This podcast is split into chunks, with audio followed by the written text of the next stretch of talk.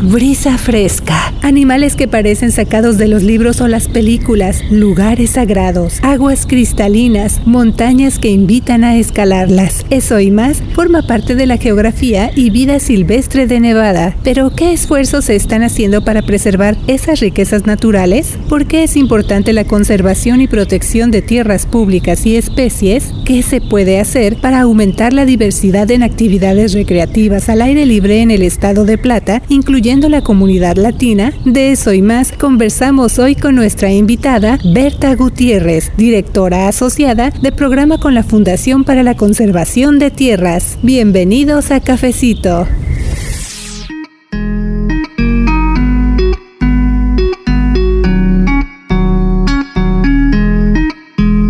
Efectivamente, el tema de hoy aquí en Cafecito es Latinos, Nevada y el medio ambiente. Si usted no ha tenido oportunidad de recorrer el estado de Plata o piensa visitarnos pronto, se va a encontrar con muchos recursos naturales que hacen de este estado un lugar excelente para disfrutar. Bienvenidos a Cafecito, les saluda Luz Gray, editora asociada, y en la conversación de hoy me acompaña mi colega Michelle Rindels para presentarle esta entrevista donde no solamente aprendemos aprendimos cosas nuevas, sino que es un cafecito lleno de información para usted, así que compártalo, disfrútelo y, ¿por qué no? Cuando salga a hacer sus actividades, sobre todo recreativas o a ejercitarse, este es el episodio perfecto para ir escuchando. Disfrute la naturaleza y conozca más acerca de todo lo que se está haciendo en Nevada para la preservación de tierras públicas, vida silvestre y mucho más. Bienvenidos.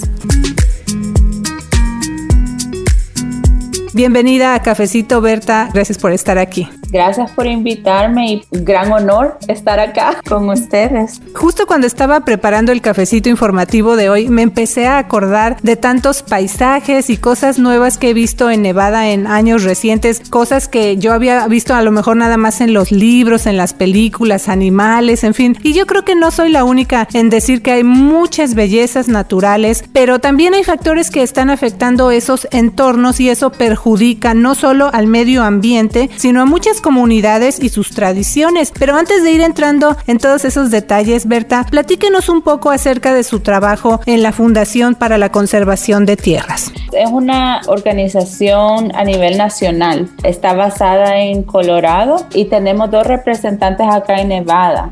Jocelyn Torres, que ha estado trabajando con la fundación por un poco más de cinco años, y yo, que apenas un poquito antes de, la, de que la pandemia comenzara, empecé a trabajar acá. Y lo que nosotros hacemos es tratar de promover la conservación de terrenos públicos, especialmente los que están bajo el manejo de el Bureau of Land Management, que se llama BLM, que es una de las agencias federales que manejan tierras. Son varias agencias, entonces la más grande de ellas, que maneja la mayoría de terrenos públicos, es Bureau of Land Management. Y pues nosotros trabajamos para que ellos mantengan el mandato que tienen para conservar terrenos que valen la pena conservar, porque pues ellos tienen la función de dejar que ciertas industrias vengan y usen las tierras para diferentes maneras, ya sea para sacar petróleo, para proyectos de energía, de diferente tipo de energía como energía de viento o solar. Entonces nosotros estamos ahí como para asegurarnos que ellos hagan su trabajo en, esa, en ese aspecto. Berta, estamos hablando de conservar áreas naturales y vida silvestre, pero ¿qué son las tierras públicas? ¿En dónde podemos ver espacios en Nevada? ¿Y cuál es el rol del gobierno en proteger tierras? Bueno, las tierras públicas en realidad son tierras que el gobierno tomó de los habitantes nativos de estos lugares, ¿verdad? Y terminaron bajo manejo del gobierno. Ahora las conocemos de diferentes maneras. Son tierras que están bajo diferentes manejos. Todo lo que no es privado es público. Y en Nevada, la mayoría de tierras, creo que es un poco más del 80%, es terreno público, porque en Nevada, de la, la manera que los estados se fueron estableciendo, muchos estados el gobierno dio tierra, ¿verdad? Ok, a ustedes les toca este porcentaje de tierras. Nevada nunca hubieron este tipo de proceso, entonces la mayoría de tierras en Nevada está bajo manejo federal. Entonces esas son tierras que, que, no son granjas o no son propiedad de, de alguna persona privada, pero el gobierno está encargada de, de, manejarlo. Exacto. También muchos hemos escuchado acerca de los parques nacionales, pero hay otros tipos de designaciones gubernamentales como monumentos nacionales. Entonces, ¿nos puede explicar la diferencia entre estas dos cosas, digamos? Sí, los parques nacionales, primero que nada, están manejados por el, Servicio de Parques Nacionales. Primero que nada, muchos de los parques nacionales comenzaron como monumentos porque fueron designados. Un monumento se puede designar ya sea por el Congreso o lo puede designar el presidente a través de una declaración bajo el Acto de Antigüedades, el Antiquities Act. Um, entonces, muchos monumentos se han transformado a parques nacionales. Uno de esos ejemplos es el Gran Cañón. El Gran Cañón comenzó como monumento. Entonces, la única diferencia en realidad es quién maneja qué, qué, agencia federal está manejando diferentes unidades de conservación. También el tipo de, de, de uso que se le da. Los parques nacionales están como más enfocados en la recreación. Los monumentos pueden ser para otro tipo de, el manejo puede ser un poquito diferente. A veces es por valores culturales que se tienen que proteger. A veces es para proteger hábitat de, un, de una especie específica. Entonces, por eso va variando el uso que se le da a las diferentes unidades, solo que usualmente van a haber otros valores, ya sea históricos y culturales, que es lo que deja que el presidente use el acto de antigüedades para declararlos como monumentos o como como valores para preservar. ¿Y esas protecciones significan que no se permite minas o construcción o casas dentro de esos? Exacto. no solo eso, no solo es que se deja de, ya están apartadas esas tierras, ¿verdad? Después de haber una designación como monumento nacional, ya no se pueden construir casas, ya no se pueden construir proyectos de energía, ya no, puede, ya no pueden haber minas, pero también está el, el, tipo de manejo es diferente porque es más para proteger, es más proactivo, para proteger los valores culturales, para proteger el hábitat de, los, de ciertos animales, para proteger, incluso para recreación, entonces está, ok, la gente va a venir y va a usar este, este sendero, entonces vamos a poner ya sea un parqueo aquí, ya vamos a designar este, este sendero para que se haga, vamos a poner un letrero, entonces el manejo es un poco diferente. Eh, es más enfocado y pues también hay recursos que vienen con esa designación porque las unidades de, terrenos que están protegidas, hay cierto, cierta parte del el presupuesto nacional que va específicamente para esas unidades. En este momento hay esfuerzos para designar como un monumento nacional a Spirit Mountain, que está cerca de Lake Mead en el sur de Nevada, y también hay esfuerzos para proteger a Ruby Mountains en el noreste de Nevada, cerca de Elko. ¿Eso va a pasar o hay oponentes contra esos esfuerzos y cuáles son sus argumentos? Bueno, nosotros estamos trabajando para que sí pase, para asegurarnos que, ah, que haya suficiente uh, apoyo no solo de la comunidad, pero también que nuestros políticos que nos están representando, que ellos sepan que la comunidad está apoyando estos, pues, estas iniciativas. Uh, para la Ruby Mountains, yo no sé si, si ustedes ya han ido por allá, pero es tan bello. Y ahorita el, lo que ha propuesto la senadora Cortés Masto es que se quite, se, se de, básicamente que ya no hayan permisos para probar a ver si hay ya sea uh, gas o, petróleo. Que se ha probado que en, es, que en esa área es muy baja la probabilidad de que existan eso. Entonces, ahorita como está la ley, alguna, alguna uh, corporación puede llegar y decir, ok, yo quiero un permiso para ver si hay, para ver si hay petróleo, para ver si hay gas. Y pues eso arruina el, la integridad de la tierra. Entonces ahorita lo que ella está tratando de hacer es que se quiten esos permisos, que ya no se puedan hacer eso. Y en el sur de Nevada, pues tenemos la campaña para, para Spirit Mountain que se llama Abicuame. Es la, esa es la frase en ah, el lenguaje mojave, que significa montaña de espíritus o Spirit Mountain. Ese, ese terreno es muy especial para 12 diferentes tribus de personas indígenas de este país. Una de ellas es la tribu del Fort Mojave. Es una tribu que está, comparte Nevada, Arizona y California. Están en esa puntita de, de Nevada. Y pues para ellos ese lugar es muy especial, no solo porque habían vivido desde siempre, pero también porque ese es el lugar donde ellos tienen eh, su comienzo, su creación.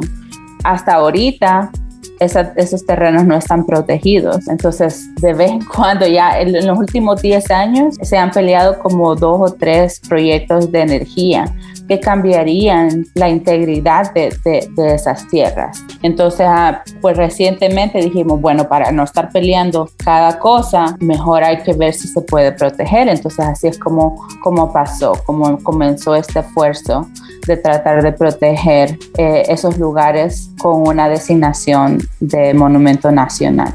Sí, por ejemplo, aquí en Carson City, donde yo vivo, está muy de cerca de Lake Tahoe y también en partes urbanas se llegan a ver venados o en las montañas también hay osos. Pero me gustaría hablar de los incendios recientes que afectaron a los habitantes de esa área en partes de California y Nevada. Este tipo de vida silvestre siempre es frágil eh, por las actividades urbanas, pero con los desastres naturales recientes, ¿qué se está haciendo para conservar y proteger a esa especies? Bueno, ese es un, un, tema bien, bien delicado, ¿verdad? Porque nos está afectando a todos, incluso nosotros acá en el sur de Nevada, sin tener un incendio cerquita, nos llega aquí el humo y pues a la gente también le afecta. Si a la gente le afecta el, el respirar ese humo, el si a nosotros nos está afectando, también les está afectando a la vida silvestre que está en estos lugares, ¿verdad? Entonces, es, es complicado. ah, proteger terrenos nos ayudaría a contrarrestar los efectos de los incendios, porque ayuda a secuestrar el, el, carbón, el exceso de carbón. Ah, pero eso es, esos son temas que se tienen que hablar más a nivel nacional y ver cómo se puede hacer, porque unos son incendios que comienzan naturalmente, pero otros es causados por personas, ¿verdad? Una cosa bien importante es la educación de cómo uno relacionarse con la naturaleza, cómo uno tratar la naturaleza con respeto, ah, porque pues los incendios han pasado desde siempre, pero no, de, no a la manera, al, al, al, nivel que están pasando ahorita. Entonces es bien importante tratar de conservar nosotros la naturaleza con, nuestro día día a día y con la manera que nosotros nos relacionamos cuando vamos a caminar, cuando vamos a caminatas, cuando vamos a acampar, cómo tratamos los lugares, de no dejar basura. A veces, muchas veces, nada más, oh, voy a hacer acá esta fogata por aquí, y en lugares que no se debería de hacer. No lo limpia después, entonces se quedan ahí las llamitas. Hay tantas cosas que nosotros podríamos hacer a nuestro nivel personal que ayudaría a prevenir los incendios, educar a los niños, empezar con los niños y luego con los adultos. Definitivamente. Y también quiero referirme a una fecha, 25 de septiembre, que se celebró el Día de las Tierras Públicas en Nevada y se hicieron varias actividades, pero me gustaría que nos platicara de una reciente orden ejecutiva del gobernador Steve Sisolak para conservar la vida silvestre en el estado de Plata. Sí, esa orden es básicamente para, para hacer un inventario de, de, de los terrenos y de dónde están las líneas que básicamente las especies usan para moverse, los, corredores de vida silvestre. Es muy importante y es, bien relevante eh, que, el Estado también se involucre con esto, porque a nivel nacional está la agencia de Fish and Wildlife. Que, trabaja en eso. Y luego está a nivel estatal, que está ah, el, el Departamento de a vida silvestre de Nevada. Entonces esta orden ejecutiva puede traerlos no solo a ellos dos juntos, pero también a diferentes organizaciones de la comunidad, como está la Delegación de Vida Silvestre de Nevada, la Nevada Wildlife Federation. Está también las diferentes tribus, los gobiernos indígenas que también tienen mucho que enseñarnos. Entonces eso puede ayudar a traer a todas esas agencias juntas para que trabajen y, y en realidad hacer un inventario y decir, ok, estos lugares vale la pena preservar. Y estos lugares son importantes porque tal vez no todo el año, pero cierta, cierta parte del año están ocupadas por cierta especie y pasa por acá y lo ocupaban para moverse de cierto lugar a cierto lugar, ¿verdad? Es algo muy importante porque eso también nos va a ayudar en cómo nos adaptamos con el cambio climático, porque así como nosotros nos vamos a adaptar, también las especies de animales y plantas se van a tener que adaptar con los cambios ambientales. Las especies se van a mover, ya no van a ir donde iban antes, sino que se van a mover un poquito más alto. Entonces, con la orden ejecutiva también vienen recursos, porque también viene, está como se hace como una prioridad. Entonces uno ya puede estudiar esos cambios que las especies van a tener. Es importante también porque con eso, eso también nos ayuda económicamente. Cuando tenemos una, relación balanceada con la naturaleza, pues nos ayuda. Está mucho la industria de, de la casa, y de la recreación. Todo eso va a ser afectado por estos corredores, por proteger los diferentes lugares donde todas estas especies se mueven. Berta, hablando de recreación, la pandemia llevó todavía más personas a buscar espacios al aire libre y además hay quienes disfrutan salir a actividades recreativas. ¿Qué se está haciendo para que se incluya más a los latinos en programas y actividades al aire libre? Nosotros específicamente como, como en mi organización tratamos de educar y traer a, a, las personas latinas para que ellos aprendan cómo participar en los procesos públicos de terreno. Entonces, cómo, cómo participar en una reunión que BLM tiene para, para, el manejo de cierta área. Porque todos esos procesos, todas esas decisiones son públicas. Al final, las decisiones que se toman son basadas en toda la información, todos los comentarios que el público hizo. Pero al nosotros decir el público es nada más quien tuvo la habilidad de comentar, quien tuvo el privilegio de estar presente, el que tuvo el, el eh, que supo cómo hacer todo eso. Entonces, nosotros el educar a personas um, de cómo hacer y de cómo participar es muy importante.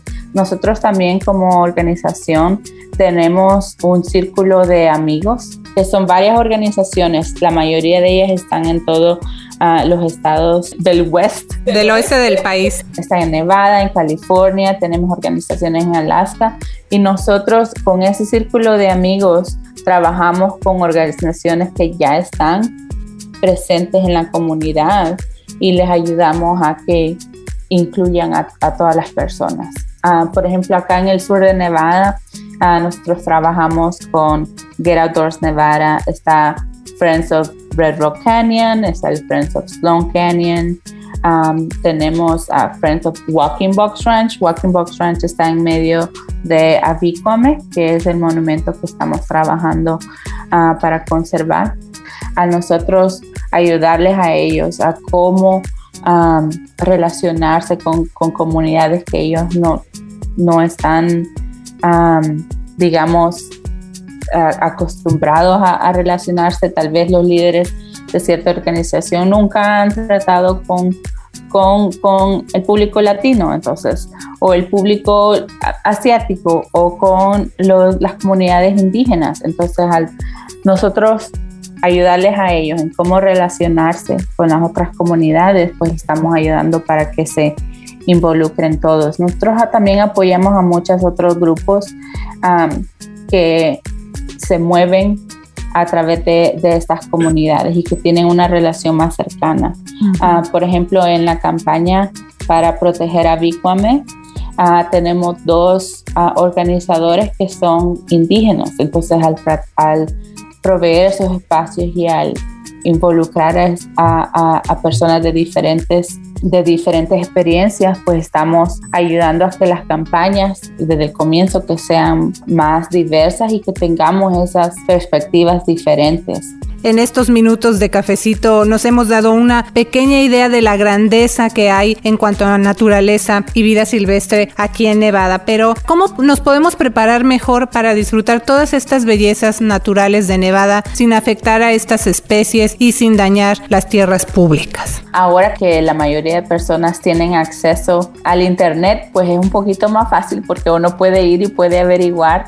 Ah, es importante saber las reglas cuando uno llega a ciertos lugares, ¿verdad? Y a veces es fácil porque están ahí, hay un rótulo que dice, eh, hay que hacer esto y esto y esto, pero hay lugares que eh, son más remotos y que no tienen esas reglas. Entonces, accesar, pues ir al internet y buscar cuáles son las reglas en ciertos lugares es importante, porque hay diferentes tipos de, de protección.